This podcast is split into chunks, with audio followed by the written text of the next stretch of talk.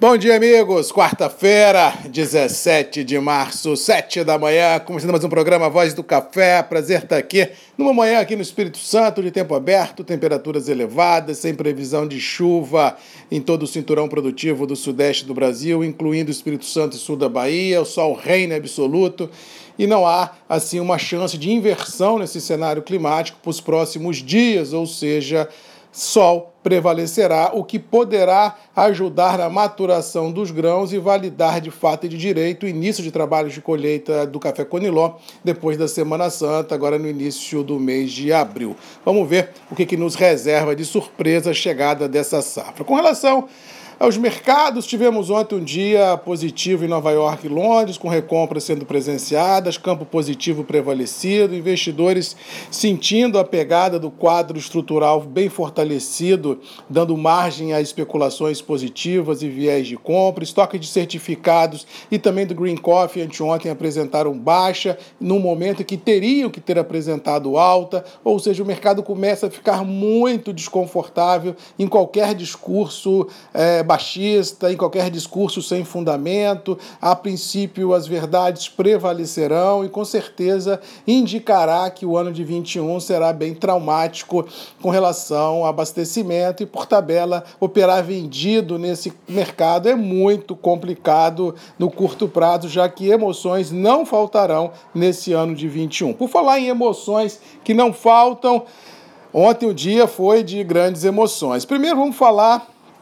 da Operação Expresso, deflagrada pelo Ministério Público do Rio Grande do Paraná, juntamente com Receita Federal, abrangendo São Paulo, Espírito Santo, Minas Gerais e Paraná, um, uma, uma, uma, ação aí, uma operação uh, de fiscalização indicando uma fraude milionária no café que pode chegar a um bilhão de reais em notas frias e CMS, maculando o setor, manchando o setor café mais uma vez por essas condutas inapropriadas por parte de alguns operadores e realmente isso macula a, a imagem do setor perante o setor bancário, perante a sociedade, perante a tudo, né, ao trade internacional, porque não é crível a gente ah, ano após ano, termos que noticiar é, operações de fiscalização fraudulenta no café. Essa não, não foi a primeira e, infelizmente, não deverá ser a última. Nos últimos 5, 10 anos, o Brasil passou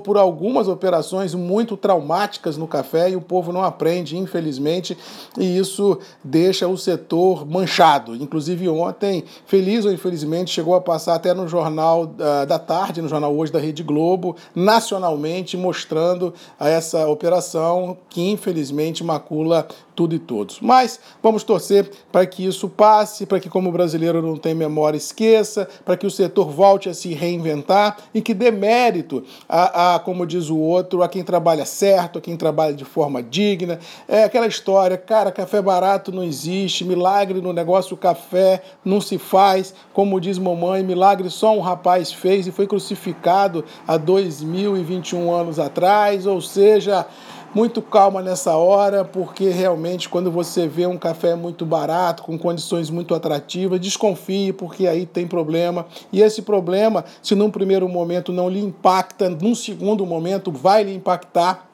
com passivos tributários gigantescos. Cuidado e atenção, nós temos que ap aprender na dor, aprender com essas situações adversas que o mercado cafeiro às vezes apresenta, para que a gente possa ter um setor digno, um setor que respire credibilidade, um setor que não tenha essas maracutaias, porque realmente mancha desde quem produz até quem consome. O café não é isso, o café construiu essa nação, o café é, um, é uma atividade que emprega, que gera emprego emprego e renda, que socializa o recurso e não pode ser carimbado como um, como um setor sonegador, um setor de bandido, porque não é. Aqui existem pessoas boas, empresas sérias, instituições sérias que realmente fazem a diferença, fazem nessa nação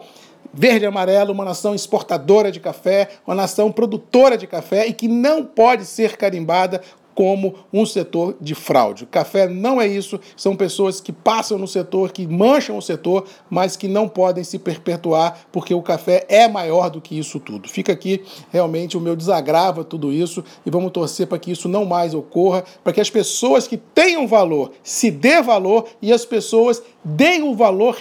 caracterizado às empresas, aos operadores que fazem a coisa certa. É isso que o setor café tem que premiar. Quem faz a coisa certa, quem atua de forma digna para poder a gente ter todo o trade honrado, de cabeça em, em pé e que possa dormir todos os dias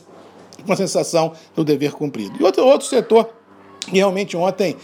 Alarmou a tudo e todos, infelizmente foi a pandemia. Ontem tivemos um recorde de 2.841 mortes ah, no Brasil. Me lembro há sete dias atrás, quando eu disse que teríamos aí pela frente uns cinco, seis semanas muito dramáticas, que as mortes poderiam chegar a 3 mil por dia. Fui taxado de pessimista, fui taxado de muita coisa, e tá aí, galera. 2.841, o povo não aprende, realmente está brincando com a coisa séria. O vírus não é político, o vírus mata e as pessoas não acreditam nisso, infelizmente. Detalhe, como nós estamos com a, grandes estados, com a, o setor de saúde colapsado, sem médicos, sem enfermaria, sem UTI, sem UTI, sem ambulância, esses números de letalidade irão crescer de forma geométrica. Já tem especialistas e não políticos da Fiocruz dizendo que podemos chegar em julho no Brasil com meio milhão, talvez 600 mil brasileiros mortos pela Covid.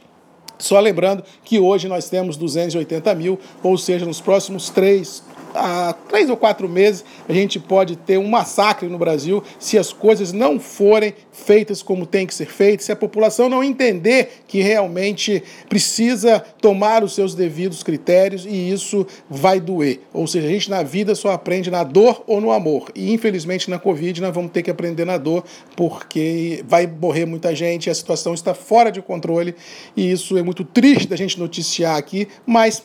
as verdades têm que ser ditas, café não é uma ilha, o café e o agro não vivem sozinhos, vivem em comunidade, vivem nesse Brasil, vivem em sendo impactados por, por, por setores econômicos e setores sanitários, ou seja, a gente tem que conversar abertamente sobre esses problemas, não podemos sentar em cima do problema e achar que ninguém está vendo, porque, como eu disse aqui na semana passada, quando as mortes começarem a chegar perto de você, você vai sentir que não é brincadeira e, infelizmente, pode se machucar. No mais, vamos ficando por aqui, desejando a todos uma boa quarta-feira, que Deus nos abençoe, que a gente possa hoje não ter tantas notícias ruins como tivemos ontem de Operação Expresso e de mortes em absoluto descontrole no Brasil pela pandemia, que a gente possa ter hoje preços de café firmes, falando de coisa boa, com bolsas para cima e realmente tendo uma sensação boa durante o dia de que estamos fazendo uma coisa séria, que somos pessoas de bem, que somos pessoas justas e que vamos com certeza enfrentar todos os desafios e vencê-los. Fica aqui um abraço do Marcos Magalhães, da Voz do Café, um parceiro desse setor há 32 anos e que fica muito triste quando vê um setor que ele defende, que ele acredita, que ele trabalha ser taxado como um setor fraudulento. Isso realmente me, me magoa e me tira um pouco do sério, mas, como diz o outro, segue o jogo, segue segue a vida, vamos tocar à frente, porque nós vamos vencer mais esse obstáculo, seja pandemia, seja fraudes no café, porque somos maiores do que isso e o homem lá em cima vai sempre nos abençoar. Beijo em todos, fiquem com Deus, um abraço do Marcos Magalhães, da Voz do Café. E até amanhã, às sete, comigo aqui, Grupos e Redes MM, ponto de encontro de todos nós. Um abraço e até amanhã.